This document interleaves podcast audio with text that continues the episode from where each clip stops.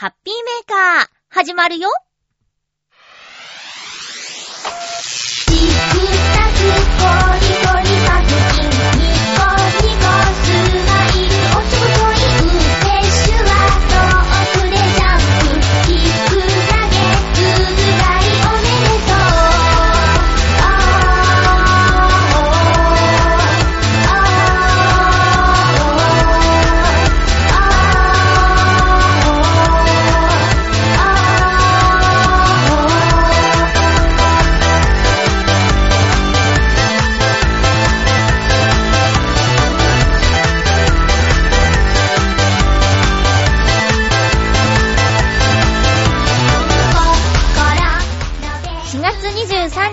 ゆっちょのハッピーメーカー。この番組は、ハッピーな時間を一緒に過ごしましょうというコンセプトのもと、ちょわへよ .com のサポートでお届けしております。平成も、あと1週間。皆さん、いかがお過ごしでしょうか？私は普通で、普通に暮らしていますけども、今日も最後まで1時間、よろしくお願いします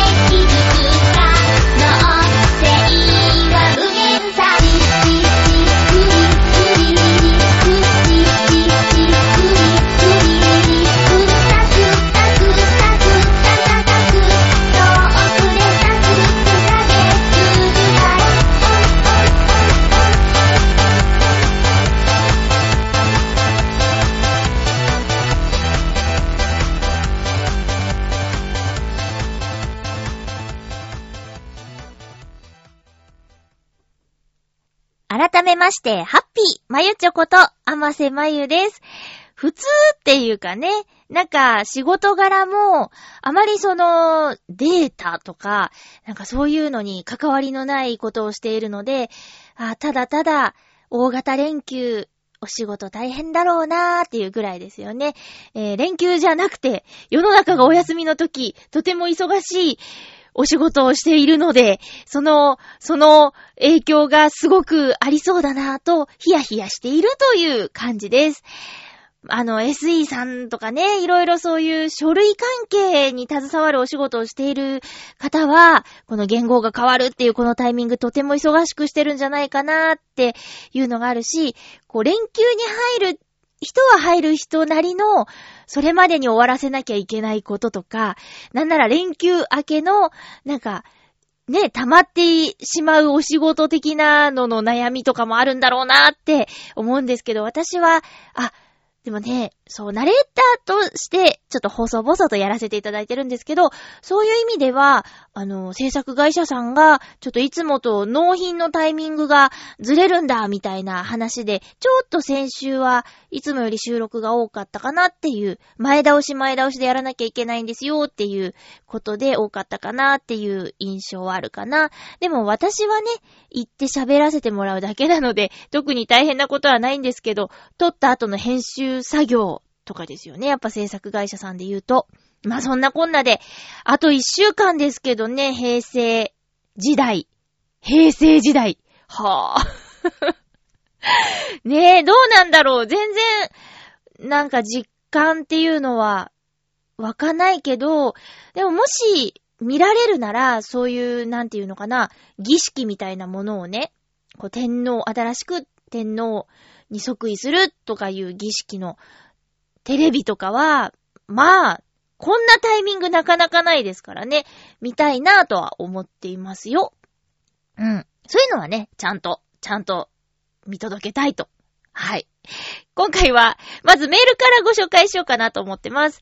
えー、1通目のメールは、ハッピーネーム、青のインプレッサさんからいただいております。ありがとうございます。ちょっと久しぶりな気がしますけどね。えーまゆっちょさん、ハッピーでございます。ハッピーでございます。さて、僕の方ではいよいよ桜が咲いている頃。今度、写真を撮ってきますよ。来週までにアップしますよ。というメールをいただいたんですけど、どこにアップするんでしょうかね。あの、青のインプレッサさんの SNS 関係を、ブログとかもね、全然知らないので、どこにアップするのだろうという感じなんですけれども。いや、でもそうですよね。あのー、浦安の桜は、なんていう話をさせてもらってているけれども、この番組のリスナーさん、北海道にお住まいの方がいたり、東北にお住まいの方がいたり、今聞いてくれてるのかな博多に住んでる方もいらっしゃいましたよね。あの、こうね、日本は長細いですから、こう、桜が咲くタイミングも、ちょっとずつずれているっていうことをつい、つい忘れがちだけど、こう、リスナーさんから、もうそろそろなんですっていうメールいただくと、あ、そうかって、これからの地域だってあるんだよなっっていうふうに思いますね。だから、ん？どうなんだろう？ちょ、一週間持つかな？持つんだったら、そのゴールデンウィークのね、旅行先としてこれから桜が咲く場所に旅するっていうのもいいですよね。ただ、何ですか、すごく観光地と言われているところの宿泊予約状況？うん、なんかすごくいっぱいなんだってね。みんな出かけるんやな。なんか、私は普段平日休みだから、こう、みんなが休みの、すごく混んでいる場所に行くのがすごく苦手になってしまって贅沢なんですけど、例えば、まあ、浦安のね、テーマパーク行くとしたら、休みの日はまず避けるし、とか、あるけど、でも、みんなが休みの日に休めない分の特典なのかなとは思うんですけどね。だから、そういう連休ぐらいでしか旅行に行けないよっていう方もしょうがないもんね。混んでるのが普通っていう感じだもんね。なんか、こう、ランチタイムとかも、こう、会社の昼休憩とかに利用する人はいると思うんですけど、こう、ね、普通にご飯食べるときにそういうお得メニューいただいてるから、なんか、休日にね、いつも行ってる、いつもランチいただいてるレストラン行って、あれ？ランチメニューがないっていう ことあったりしますからね。そういう時はちょっと、あ、そうだ、いつもが普通じゃないんだっていう、いつもがラッキーなんだっていう風に思わなきゃいけないなっていう風に、改めて感じることがあります。青のインプレッサーさん、いい桜の写真撮れるといいですね。そしたらまた、ね、カメラ屋さんに行くのでしょうか。ねその辺の続報もお待ちしております。ご飯に誘ったのかな？えー、ということで、選挙が終わりまして、安民が戻ってきた途端ですね。えーと、日曜日、日曜日はね、そう、後でちょっと話すんだけれど、事情があってあんまりしっかり眠れなかったんですけど、この収録をしている月曜日、しっかり久しぶりに寝ました。あの、なんていうんですか、スマートウォッチを腕につけていて、それで睡眠の浅い深いとか睡眠時間とかを測ることができるんですけど、それを見てもにんまりしちゃいました。もう深い眠りが2時間ほど。すごいな私すごいどっぷり寝とるっていう感じでね。もうずっと最近なんかね、選挙カーに起こされてしまってっていうことがあったので、いや、よかった。いやいやいや、でも言うてもね、言うても、あのー選挙にね、出られる方は、死活問題ですからね。お仕事があるかないかみたいな戦いですからね。え今回、浦安市議会議員選挙は、えっと、21議席を26名で争うということで、5名の方が合格できない。これなんか、しょっぱいなーって思うんですけど、なんかね、その、落ちるの5人ってなんかね、いやー、なんかね、私がその5人だったら、ちょっともう、かなり凹むなーと思ってさ、その21位と22位のこう差がさ、数票だった場合とかさ、はぁ、あの、おかげさまで、私、それまでは正直、あの、市議会議員選挙なんて、よう知らん人が出とるし、みたいな感じだったんだけど、あるボランティアをきっかけに出会った市議会議員さんのことを SNS でフォローしていると、まあ、その人のことがとても信頼できるなという感じがあるので、いつも迷わず市議会議員選挙に投票する方はもうよほどなことがない限りはこの方って決めてるので悩まずに済んだんですけどね。うん。いやいや、皆さん投票行きましたか？市議会議員選挙こそ行った方がいいですよ。うん。一番身近な政治家さんを選ぶっていうことになりますからね。ゆくゆくはその人が もしかしたら、えー、県単位、そして国みたいな感じで行くかもしれないし、一番、なんていうか、見やすいというか、会いやすいというか、会おうと思えば今なら会えるみたいな、会いに行ける議員みたいなね。そんなことはないですけど、身近な存在を、である人を自分たちのなんていうか、表でね、選ぶっていうのはすごく大事なことだと思います。興味ないとか言ってる人信じられないですね。あの、まあ、寝に帰るだけの街ならいいですよ。でも、私は浦安が好きというか、まあ、多分このままずっとここに住んでるんだろうと思うから、すごく大事な街なので、ね、その街を、こう、いろいろやっていく方を選ぶっていうのはすごく大事なことだと思ってるので、ただただ、選挙活動どうにかならんかなっていうのは、もうどの選挙に対しても思いますけどね。まあいいや、選挙の話は先週したし、うん、先週したし、今週はね、話したいことがたくさんあるんですよ。その前にちょっとコーナー行きたいと思います。ハッピーごくごくいっぱい話したいことがあるときに選ぶ飲み物ではなかったような気もするんですが、そういえば久しぶりだな、これ私飲めたっけ？っていう感じで選びました。カゴメの甘いトマト。そう、トマトジュースです。トマトジュース最後に飲んだのいつだろうか。甘いトマトって書いてあるからちょっと安心なんですけど、リコピンたっぷり完熟トマト6個分使用濃厚な甘さ糖度10って書いてあります。これ 200ml の飲み物にトマト6個分使用してんのどうやって入ってんの？どうやって入ってんの？すごいよね。よいしょ。なんかね、こう、もうすぐけ、健康診断じゃなくて人間ドックがあるっていうのもあるし、ちょっと小腹が空いた時は、ね、つい、こう、スナックとかじゃなくて、なるべく体に良さそうなものを 体に入れようかなーなんて思ってるんですけどね。これ意識が出てきましたね。えー、っと、カゴメの甘いトマト、まあ、いわゆるトマトジュース、いただきます。濃厚なのかな ああ濃厚トロトロしたものが、ストローから出てきた。うーん。ああ、でもの、うーん、うん。こんな感じだったっけ？トマトジュースって。うん、うん、うん、うん、うん。確かにすごく甘い。すごく甘いんですけど、とろーっとしてるから、なんか喉を潤すという感じではないかな。こう野菜ジュースを体のために飲むみたいな感じですかね。すごくパッケージがね、可愛くて手に取りやすいと思うんですよ。カゴメの甘いトマト。リコピンたっぷり。うん。美味しい。美味しいと思います。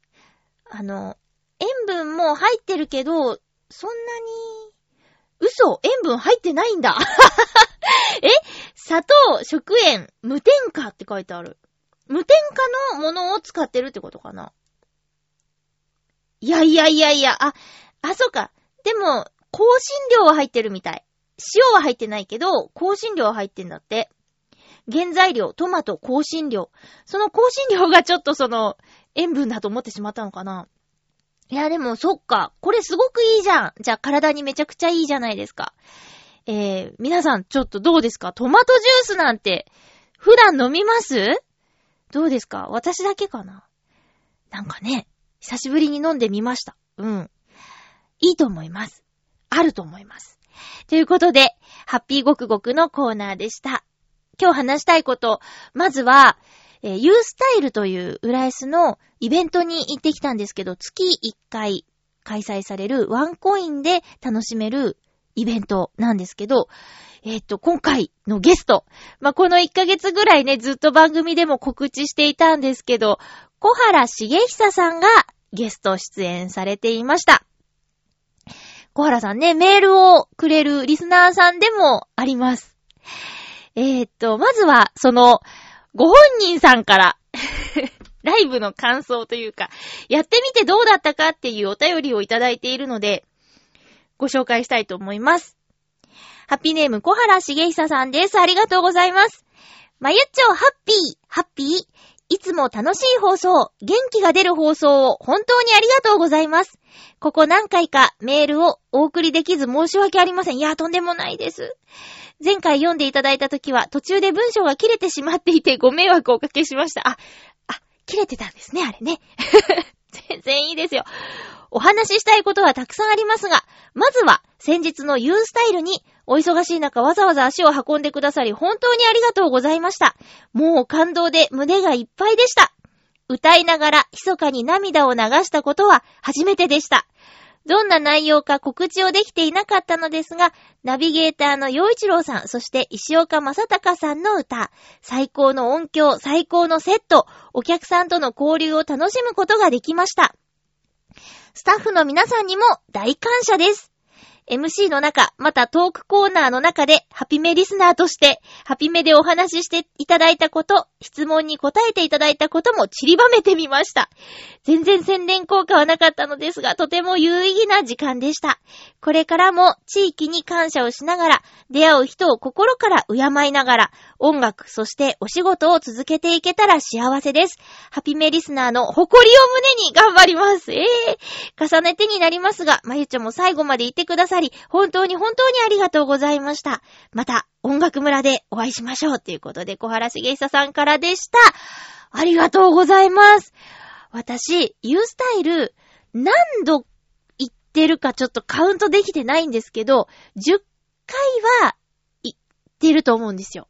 まあでも82回分の10回だから少ないか。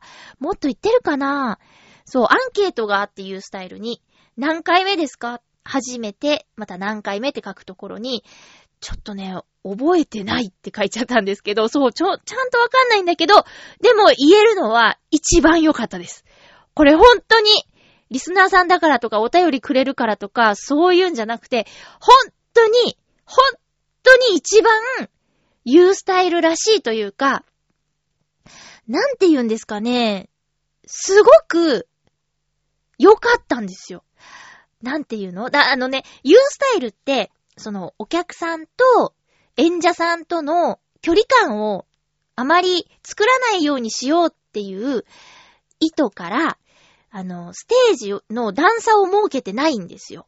これ最近あまり MC で言ってないような気がするんだけど、私それね、まあ、確かに見えにくいなんて意見もあるんですけどね、フラットだから、そのステージと客席がフラットだから、見えづらいというご意見もあるとは思うんだけど、なんかそのコンセプトに一番合った演者さん、一番合ったお客さんっていう感じがしたんですよね。で、あの、小原さんの歌は、あの、イベントでお会いすることはあっても、ステージを見に行けなくて、その、例えば去年の音楽村で知り合ったんですけど、え、調和表関係の、こう、ことをお手伝いをしていて、ステージ全然行けないんですよ、当日。だから、聞けてなかったし、それから、この間の文化村のフェ、フェスティバル、文化村フェスティバルだっけ？あれの時も、あの、公開収録してたので、ステージ見に行けなかったりとか、だから小原さんの歌は、こう、男のガールズトークの主題歌の一曲しか、ちゃんと聞いたことなくて、そうなんです。だから今回、新曲ですって言って披露してくださった曲もあったんだけど、もう全部新鮮に聞いたんですよ。すっごく、私の好きな、なんか応援歌的な、こう、一緒に頑張ろうよとか、元気出してみたいな感じの曲が多くって、すごく、その内容も好きだし、あと、歌声と、キャラクター これいいんかな？あのー、なんか、エンディングでね、告知ある人前に来てくださいって言って、あの、告知出てきた人が、長身のミュージカル俳優さんだったんですけど、あ、小原さん座って歌ってたんじゃないですね、なんて言って。いやいや、なんかその小柄な小原さんが、すごく一生懸命歌う姿と、なんて言うんかな、そう、歌詞と、あと、声と、もう全部良くて、バランスが良くて、うん。で、そう、私ね、もう本当に本当に失礼だったなって思うんですけど、小原さんって SNS をほとんどやってらっしゃらないじゃないですか。うん。あの、ツイッターアカウントはあるけど、告知してなかったじゃないですか。ユースタイル出ますみたいなの。まあ、リツイートとかね、は、あの、よ、ね、石とか、洋一郎さんのを、リツイートとか、いいねとかはしているっぽかったけど、自らの言葉で、こう、ユースタイル出ます、来てくださいみたいなことを言ってなかったし、あれ大丈夫なのかななんて告知してないなーなんて、ちょっと思ってたんですよ。でも、SNS がなくたって、お客さんすっごい入ってたんですよ。うん。ねえ。だそれって、いろんなこと考えちゃった。だ普段、小原さんが、どんな風に人と関わってるか。その、会う人に直接、ユースタイル出るんです、って言って、話しかけて、よかったら来てくださいって言った人の、こう、来てくれる率打率みたいな。うん。なんか、みんな、応援してるんだなーっていう。で、中でも、やっぱりね、こう、MC も触れていましたけど、97歳のおばあちゃんが、ね、一番前で聞いている姿。うん。私は、えー前から3、4列目ぐらいにいさせてもらって真ん中辺にいたんだけど、そのおばあちゃんを後ろから見たりしてて、いや、体揺らしたり手拍子したりね、こう、MC の時は投げキッスまでされていたりって、本当元気で、すごいなぁ、すごいなぁって。で、小原さん愛されてるなぁって。で、会社の同僚っぽい方も来てたし、こう、ヤジというか、なんか、こうでも温かいヤジみたいなね。うん。あの、ドドリンクタイムには美味しい？とか聞かれてたり、あんまりそういうコール聞いたことなくて。あと、歌ってる最中にね、ちょっと汗が目立つってなったら、もう最前列のお姉様が、なんかね、ハンカチを差し入れてくださったりとか、なんかその、それって段差があるとできないじゃないですか、ステージと客席に、こう、高さがあると。だけどそれがフラットだから、こう、ね、やりとりができるっていうところが、すごくあったかい。か、ユースタイルって街中がステージって言ってね、キャッチコピーありますけど、なんてあったかいステージなんだっていうふうに思いまして。で、ね、メールにもあったけど、小原さん、ちょっと、ね、涙が出そうになっちゃったって、これ、ね、歌と歌の間にも、ちょっと、あ、涙が出そうになっちゃったって言ったけど、本当に出そうにっていうか出てたんじゃんっていう。だからそれが伝わってきて、一曲目からすごい手拍子だったですもんね。うん。いやそん、そんなこんなで U スタイルのゲスト、小原茂久さんのステージはすごく良かったです。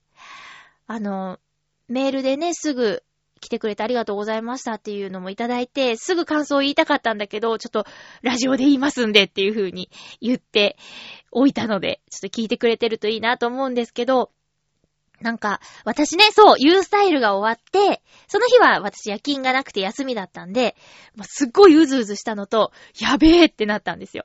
あの、MC、トークタイムか、トークタイムの時に、えー、次のライブとかあるんですか？みたいなことになって、次、まあ、音楽村が近いですかね？みたいな話で。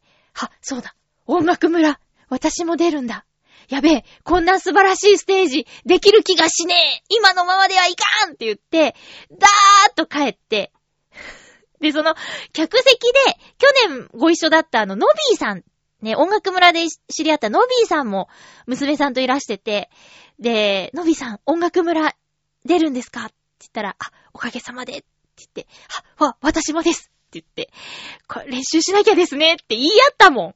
すごいステージでしたね、小原さんって言って。そう。で、小原さん、あの、去年は小ホールで一緒だったんですけど、今回は大ホールでバンドでやるっていうことなんで、同じ部屋ではないんですけどね。でも、あの熱いステージ見たら、だってその日はギター一本だったからね。そう、見たら、ちょっと、同じ熱さで、というか、そういうんじゃなくて、なんか、いても立ってもいられなくなって、帰ってすぐ、もう防音室にバーンって入って、ジャガジャガ、いつもより大きめに、ジャガジャガ、ジャガジャガって、ウクレレを弾きながら歌いましたもん。だそうやって人を動かす力のある歌声、ステージだったんですよ。もう、ハッピーメーカーリスナーさんちょっと言ってほしかったな。本当に素晴らしかったよ。うん。あれをね、500円、ワンドリンク付きで、見られるなんて、いや、ユースタイルすごいなって思いました、ほんと。あとね、こう、だから、ネット社会だとか SNS 大事みたいなこと言うけど、果たしてそうなのかって思いますよね。私がいくら SNS で告知したって、ライブに来てくれる方はすごく少なかったし、私が例えば今ユースタイルに出たって、お客さん来てくれないと思うもん。うん。だから、いや、小原さんってすごいと思って。だ人柄がいいんだろうなって。去年知り合った時も、すぐ、なんていうか、話しやすくて。うん、すごく話しやすくて。で、実はね、その、主題歌歌ってるんですっていうところからも、ぐーっと、あ、なんだ、ファミリーじゃないですかみたいな感じになれたし、そう、あと、だから、洋一郎さんとも長い付き合いだったっていう話も、なんとなくは聞いてたけど、そんなだったんだって、ライブハウスで一緒だったとか、そんな十何年も前からの知り合いなんだっていうのは知らなくて、私と洋一郎さんのつながりよりもずっと長いですね。うん。そうなんです。すごい良かったです。本当に良かったです。で、もう私、帰りに、物販の方に、小原さんの CD ないんですか？って聞いたら、あ、ないみたいですっていうか、なんでないんやねんって言って。こんなに長く音楽活動しててあんなに素晴らしい歌があるのに、CD 作った方がいいよっていうか、私は個人的にすごく音源が欲しいし、できることならこのハッピーメーカーで、流したい曲が何曲もあった。特に、私、そう、あの、これはメールでもお伝えしたんですけど、大きな月、小さな太陽っていうタイトルの歌。これね、大好きなんですよ。すごく、こう、歌われてる内容が、わあ、いいな、私もそういう人になりたいよーって思って すごい、私の好みの歌詞なんです。そういう言葉遊びの歌詞が好きで、ノートノーツの時も、ちょっと、実は散りばめてたりとか、気づいてくれてる人いるかなーって思いながら、こう、言葉、韻を踏むというか、一番で言ってたこれを違う意味で二番に使ってみるみたいなのとか、好きだから、なんか、その、大きな月、小さな太陽の歌詞も面白いし、言ってることも、本当に私もそういう人でいたいなって、一発の花火よりも、とかね。そうろうそくの明かりでありたいみたいな、ちょ、ちゃんと正確な言葉じゃなかったと思うんですけど、そういう意味合いのね、歌詞があって、すごくいいなと思いました。いや、もう、小原さん、えー、ちょっと、ライブするときとか、ほんと教えてください。行きたいもん。行きたいよ。今、一回言わなきゃいけなかったね。行きたいよ。うん。いや、ほんとみんなにも聞いてほしい。ステージを見てほしいし、なんで行かなかったんだ？言ってた人いるかな？会わなかったですね、でもね。いや、みんなさんと私が会いたかったっていうのもあるし、小原さんのステージを見てもらいたかったっていうのもあるんですけど、そんな皆さんにいいお知らせです。はい。えー、6月9日日曜日、13時から18時終演予定で、音楽村8が開催されます。あ、正式に、正式には浦安音楽村8かな ?8 が開催されます。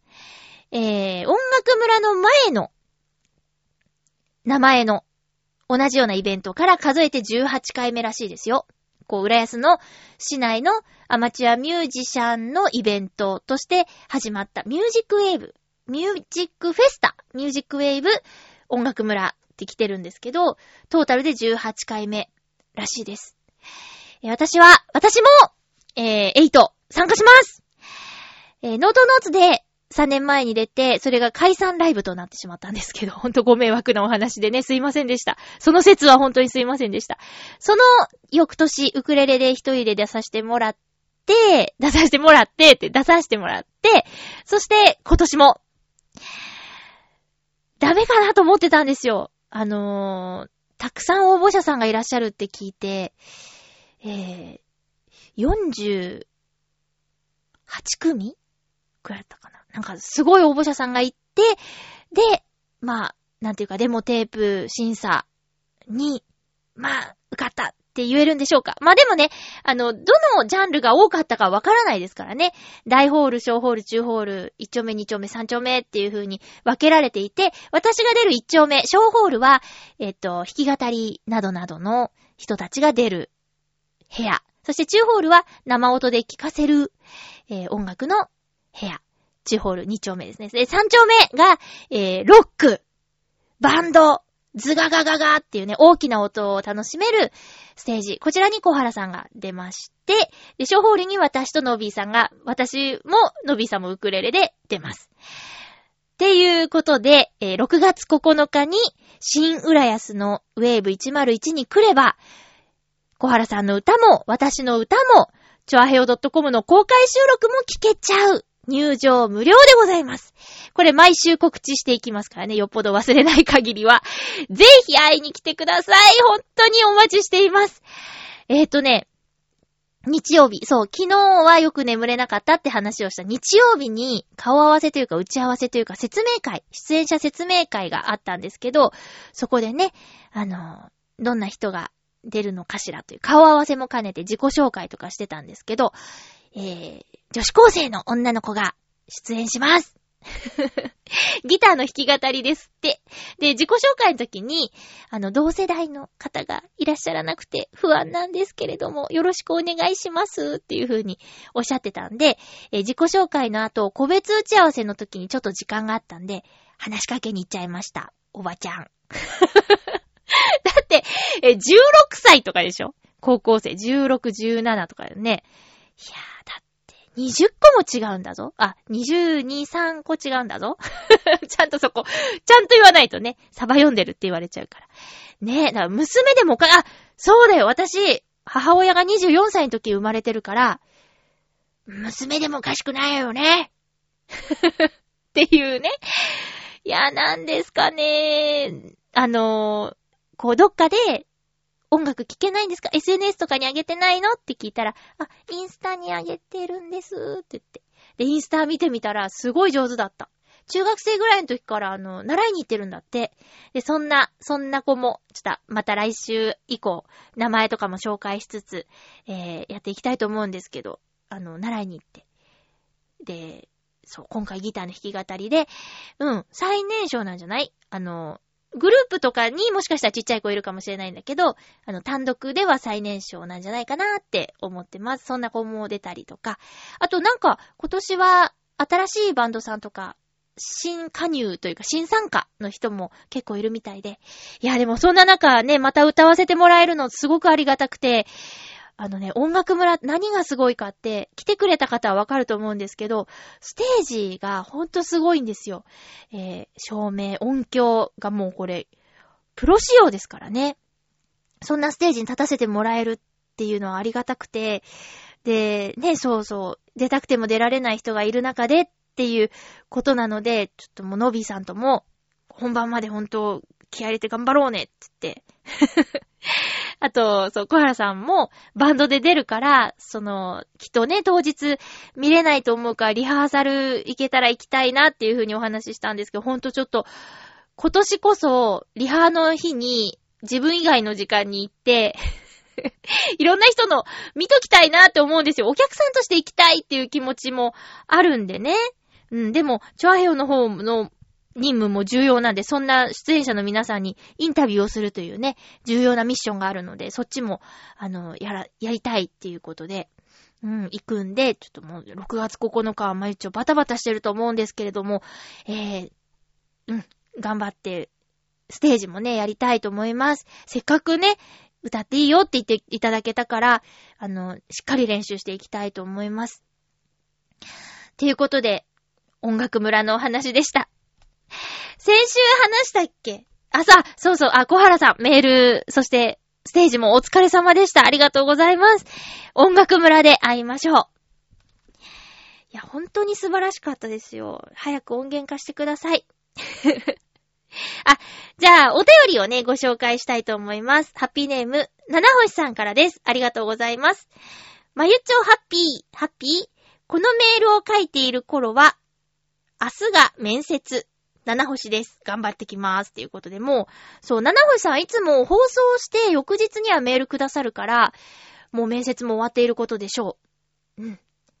緊張しないでなんて無理だけどね。私、この間の顔、顔合わせのご挨拶の時も、自己紹介の時もすごい緊張しちゃって、言いたかったこと言えなかったんですよ。うん。技術はないから、なんていうか、上手な演奏を聴かせるというよりは、ウクレレって楽しそうだなっていうことがお客さんに伝わるといいなと思っています。って言いたかったのになぁねえ。七星さんありがとうございます。紙幣のお話ね、先週しましたけど、紙幣ですが、手塚治虫さんは多分ないと思います。あ、私の夢が。娘さんの手塚るみ子さんもツイッターで、自分の親の顔がニュルニュル銀行 ATM から出てくるのなんか気持ち悪いとかおっしゃっていましたので、あったとしても辞退しそうな気がします。そうかな？そうかな？ニュルニュルっていう表現がすごいね、娘さんのね。ええー、わかんないですよ、でもね。ちなみに、渋沢栄一が建てたのは各銀行や企業はおよそ500社。うん。五千円札の津田梅子は津田塾大学を建てた人。千円札の北里柴座、柴三郎、北里柴三郎は破傷風の治療を見つけた人と世界的意味で試した人が多いのです。うん、ようわからんけど、そうなんや。うん。確か条件として、ちゃんと写真が残っている人。えーそれ本当？うーん。世界的に有名な人、日本が誇れる人となっており、例えば、西郷隆盛とかは世界的に知られていても写真が残っていないためアウトになっています。ええー？だって聖徳太子は？聖徳太子写真あるわけなくないですか？え、なん、この条件最近付け足された？聖徳太子の写真ってだって。あるの？ないよね。うーん。そうなんだ。世界的に有名？うーん。そうなの？わかんない。わかんない。だって、知ってるかな？その、今回の三人世界の人。え、もうなんかあんまり言うと私恥ずかしくなってくるからやめよう。えーとなっておりっていうことでね。えー、最後高森、なんかね、ビジュアル的に日本人はね、こう、パッとあるけどね。もう人にしなきゃいいじゃない？人。人やめようよ、もう。ね建物とかのがいいよ。えー私は手塚先生や宮崎駿監督より iPS 細胞を作られた山中伸也教授が先に一万円札になる可能性があると考えております。漫画や芸術の人も心を潤しますが、山中教授は人の失われたところを作る可能性を出された方なので、次の次の紙幣はどんな方が出るでしょうね。それでは、ということでありがとうございます。えー、っと、24年後ってことですよね。まあ、でも発表はだいたい20年後ってことか。うーん。いや、私は、先週の押していきたいな。うん。日本が誇れる、世界が知ってるっていうことで写真が残ってる、全部満たしてると思うけど。と、あとはもう顔をやめようって話よ。顔をやめよう。もう、なんなら、ほら、キャッシュレスみたいなね。わかんないですけど。すっごい、すっごい複雑なやつにしてもいいんじゃないですか。ねえ。もう国民投票にしようよ、そしたら。誰がいいと思いますか？とかね。ダメか。そうなんだ。なんか科学的とか文化的にってことね。これ、そういうことでしょ？条件で。科学的、文化的、生物学的にみたいなことだよね。経済的にとかね。ね。なんか、芸術関係の人だって入れていいと思うけどなね。あとはこう、有名な絵とかね。絵画とか、彫刻、彫刻とかだってね。いいじゃない。うん。っていうことでね、そっか。七星さんありがとうございます。詳しいですね。なんか、この、七星さんレベルが普通なら私超おバカさんっていう ことになっちゃいますけど。はぁ、恥ずかしい。私。ありがとうございます。うん。キャッシュレスね。こう、 PayPayとか皆さんやってます？ PayPay。なんかふざけて言いたくなる音なんだけど。 PayPayね、なんか、なんとなく怖くてやってないけど、この間パソコン買った時には、あ、 PayPay登録しとけばよかったって思いました。後の祭り。うん。20%オフになるかもしれなかったんだよね。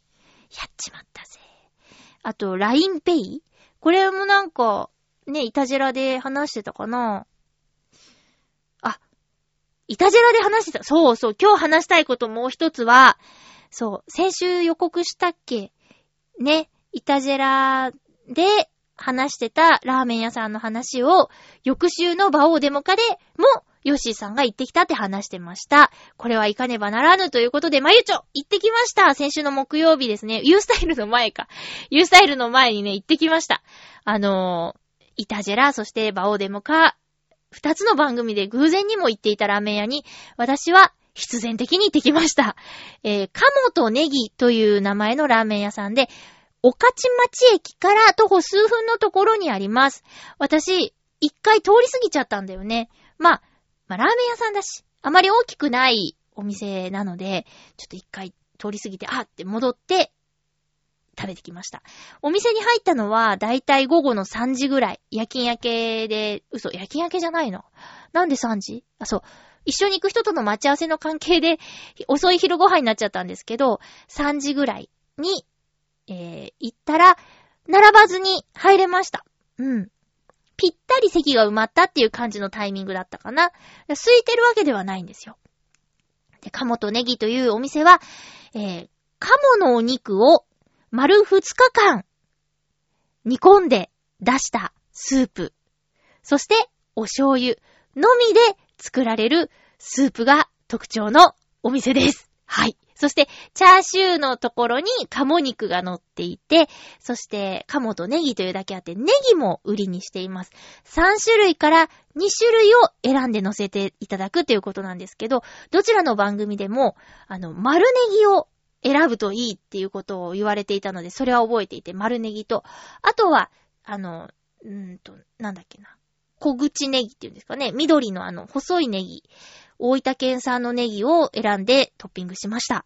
そして、え、っと、どちらの番組でも言っていたのが、親子丼がうまいっていうことだったので、ラーメンと丼のセットを選びました。1300円ぐらいかな、二つでね。うん。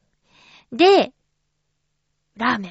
いや、美味しかったです。麺が美味しかったのかななんかすごく、こう、あ、そういえばそう、パッと見丼がちっちゃくて、あら、お上品ね、って言って、一緒にいた子が結構な大食いだから、食べ、足りるかなってちょっと思ってたんだけど、その小さな丼に、あの、ぎっしりと麺が入っていて、もちろんスープもあるんだけど、なんかね、食べ応えめちゃくちゃありました。で、案の定私、親子丼、食べたいのに食べられなくなっちゃって、苦しくて。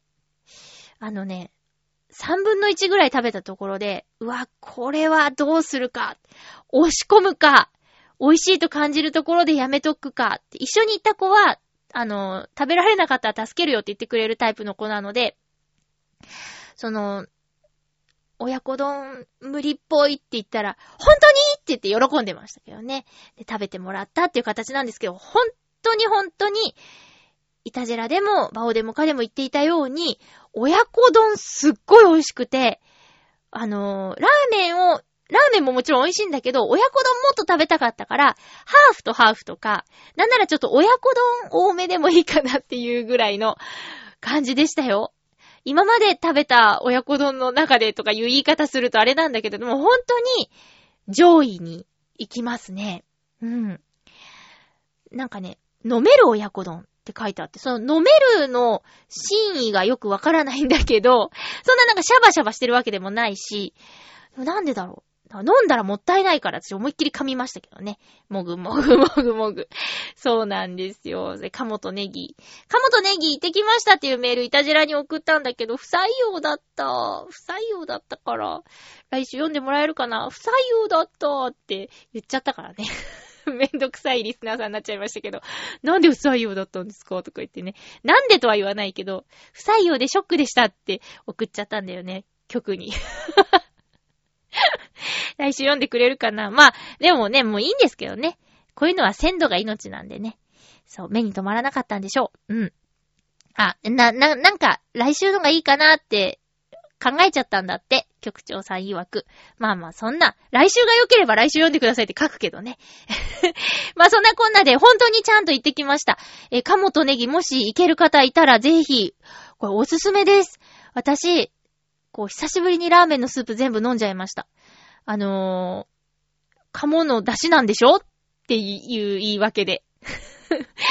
なんかよく塩分取りすぎだよ、みたいな。の、飲んだらちょっと塩分取りすぎなんじゃないのみたいな風になってるから、飲まないようにしてるんですけど、っていうかまあ飲めないのもあるしね。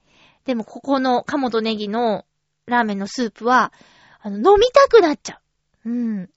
で、なんだろう、こ、濃くはないのに、麺が物足りないってこともないし、まあ確かにお上品な味ではあるんだけど、満足できるラーメンなんですよ。これ絶対家で作れないやつだから、これね、どっかなんか食べようって思った時は、おかち町思い出して、鴨とネギっていうお店行ってみてください。本当におすすめです。ということで、えー、ハッピーモグモグのコーナーでした。ぜひ皆さんも行ってくださいね。えー、その、おかち町に行った時に、えー、っと、その前の週に、なんだっけ、お財布を変えるといいよって言われてる日があって、で、そのお財布を探しに行ったんだけども、おさ、革工房のついたお店のお財布を見に行ったんだけど、あ、なんかちょっと思ってたんと違うなと思ってお財布は買わず、ただ、このカードケース面白いなと思って目をつけていたもの、でもその日は買わなかったんですけど、そう、その別店舗が御徒町にあって、行ってきました。なんか面白いエリアがあるんですよ、御徒町の高架下にね。えっと、なんて読むんだったっけ ?2K540 秋岡アルチザンっていう、ちょ、覚えられないよね。2K540 秋岡アルチザンっていうところなんですけど、ここは小さなショップがずらーっと並んでて、工房なんですかね。なんだか、えっとね、えー、ちょっとウィッキさんのお世話になると、えー、2K540 秋岡アルチザンは JR 東日本都市開発が東日本旅客鉄道 JR 東日本山手線京浜東北線の秋葉原駅から御徒町駅間の高架下で運営する商業施設です。ということなんですが。これじゃちょっとわかりづらいよね。なんかいろんなクリエイターさんのお店、その、うん、多分安く借りられるんじゃない？高架下ってこともあって、たまにね、ゴーって電車の音がしたりするだろうから。そうそう。で、そこに、えー、うーんと、その前の週に行った工房付きのお財布のお店の店舗だけ、工房がない店舗が入ってるっていうことで行ってみたら、その、欲しかったカードケースも全色揃ってて、で、あ、これが欲しかったんですって言って話しかけたら、あの、ファスナーとか壊れたら、こう、永久保証なんでって言ってくれて、わーってそれありがてーって言って、もう即決で買、買おうとしたらね、一緒に行ってた友達が、あの、まゆちょ、来月誕生日だよねって言って、プレゼントに買ってくれたんです。安くないのに。一生使いますって言いました。そう、なんかね、すごく面白いカードケースで、で、それまで私、まあまあ、100均のね、100均の、あの、写真入れるアルバムみたいな形でスーッと横に差し込む感じの、アルバムタイプのカードケースを持っていたんですけど、で、お財布も長財布でカードいっぱい入ったから、それでなんとかしてたんですけど、今回あの、財布を新調した時に、三つ折りのもうすごいコンパクトなお財布に変えたんですよ。うん。まあ、ちょっと、お札がね、三つ折りになっちゃうのはちょっと会計の時申し訳ないなって気持ちもあるんですけど、ちょっとカバンがね、小さいものとかに長財布が、ちょっとね、え、サイズ的に、うーんっていうことがあったんで、小さい財布にしたんですけど、で、そうするとカードが全く入らないんですよ。で、そのアルバムタイプのは出し入れがちょっと、まあ、探すのは楽なんですけど、出し入れがめんどくさいなっていうのがあって、で、今回見つけたカードケースが蛇腹になってて、で、ベローンと開いたら、取り出しやすいわ、見やすいわで、いいとこずくめで、しかもサイズがペンケースぐらいなんですよ。カードの横の幅しかないっていう。うん。それに24枚入るで24枚だけど、まあ、倍まで入るでしょうね。48枚とか入るんだろうなっていう感じで、もうそれがね、気に入っちゃって、で、ほんと実際使いやすくって、いつもカバンの中に入れているんですけど、そのお財布屋さんだけじゃなくて、えー、例えば面白かったのは、傘専門店があったし、あと、えーとね、日本ならではの雑貨屋さんとか。で、そこに置いてある香水とかお香は、例えば白檀とか、そういうちょっと日本的な匂いのするものがいっぱい置いてあって、そこは海外の観光客さんがいらっしゃってて、あと、手ぬぐいとかね、えー、カバンとかもちょっとそういう和物の生地だったりとかっていうお店があったり、あと、そうですね、もう、木、木を使ったお店。木でのスマホケースとか、木でのキーボードとか、これはまさにキーボードって書いてあったんだけど、こう、文字入力のキーボードが木製でできてるとかね、名刺入れとか、そういう木製品のお店とか、あとビーズアクセサリー、あとガラス工房もあったでしょ？と、鉄細工のお店とか、もう本当にそういう、なんていうかな、職人さんがいる店っていうのがずらーっと並んでて、あとね、あ、親近感が湧いて覗いたけど、あまりに高くて何も手が出せなかったのが、えっと、岡山の、こう、ジーンズのお店。うん、水島、児島か。児島の方にある、えージーンズのお店の店舗があって、いや、すごい。いいものなんだろうけど、お値段が、すごい。チラッ、いいなと思ってチラッと見たらギャーって言って、失礼しますってお店を出て行っちゃうんですけどね。あと、こう、コーヒーのお店とか、そう、カフェ的なものも入ってるし、あと、そうですね。もちろん洋服屋さん、帽子屋さん。帽子屋さんもなんか個性的なのがいろいろあって面白かったな。とにかく、秋葉原から、えっ、と、御徒町の間の高架下なので、まあまあ、あの辺歩けばすぐ見つけられるし、ついでに鴨とネギに行くのもおすすめですよ。2K540 秋岡アルチザンというお店、ぜひ覗いてみてください。えーっと、ね。ということで、先週、そう、その足で、久しぶりにあそこ行きました。あ、な、なんで名前出てこないんだろう。えーっと、なんか商店街。商店街、商店街。なんで名前出てこないんだろう。えー、っと、上野の、あの、あと忘れだよ。そこに行ってね、えー、赤肉メロンとか食べちゃいました。あの、フルーツ、カットフルーツがこう串に刺さってるやつね。ラーメン食べた後に、こう、工房を巡りして、なんか、なんか甘いものが食べたいんだけど、お腹がいっぱいでカフェに入るほどじゃないなーってブラブラしてたら、あ、メロンがあるって言って、メロンを食べましたけど、すごい美味しかったです。えー、言うて思い出すかなと思ったけど、なんで出てこないんだろう。なんとかだよって今聞きながら、それあれでしょみたいなこと言われてんだろうな。結局最後まで出てこなそうなので、ちょっと一旦諦めます。その商店街も、なんか、なんだ、なんであんなところにっていう、あんなところにっていうのは上野ってね、別に海が近いわけでもないと思うんですけど、あの、鮮魚がいっぱいあるね。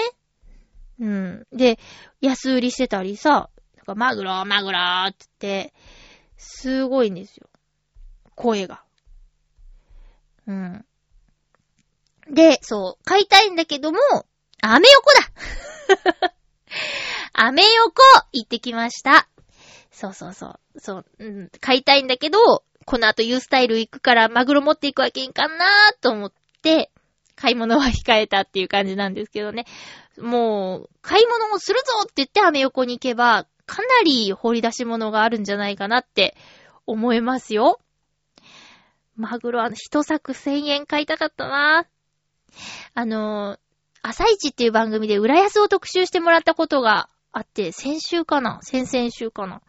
うん。で、その時に、森田釣り竿さんが出てて、伊豆銀っていう魚屋さんの店長であり漁港のボーカルさんなんだけど、えー、釣り竿さんがね、美味しいマグロの食べ方の提案っていうのやってて、えー、柵の、マグロの柵に塩をこうまんべんなく塗って、えー10分置いとくと、ちょっと水が出てくるから、それ捨てて、洗って、で、切って、わさびだけつけて食べると、塩マグロって言ってすごく美味しいですよっていうのを、実際やってみたくってね。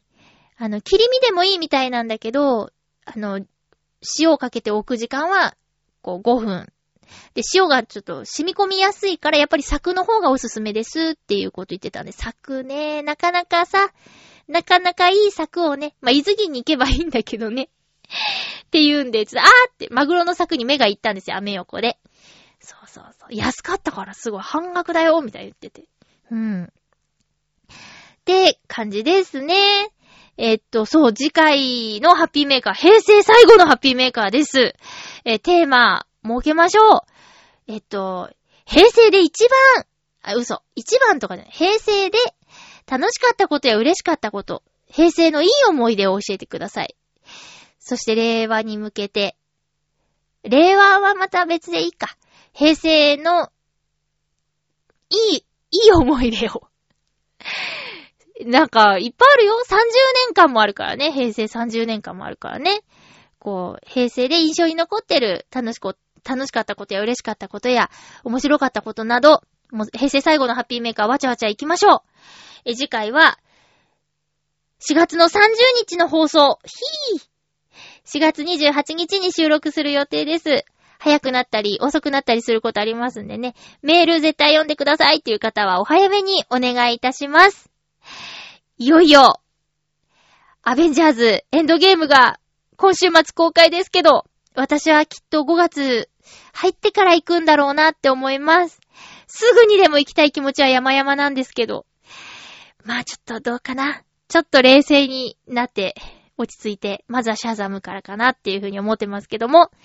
えー、ということでお送りしてきましたハッピーメーカー。そろそろお別れのお時間です。最初にも告知しましたけど、6月9日、本当に来てほしいです。去年もね、なんかちょっとリスナーさんにあまり会えなくて寂しいなって感じしちゃったんで、今年は6月9日お昼の1時から夕方の6時までの予定なんですけど、出番が分かったらもちろんお知らせしますんでね、まだ、えー、5月の中旬頃にわかるかな。ぜひ遊びに来てください。お相手は、まゆちょこと、あませまゆでした。また来週、ハッピーな時間を一緒に過ごしましょうハッピー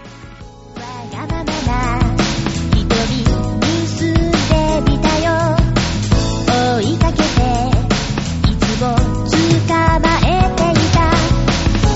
期待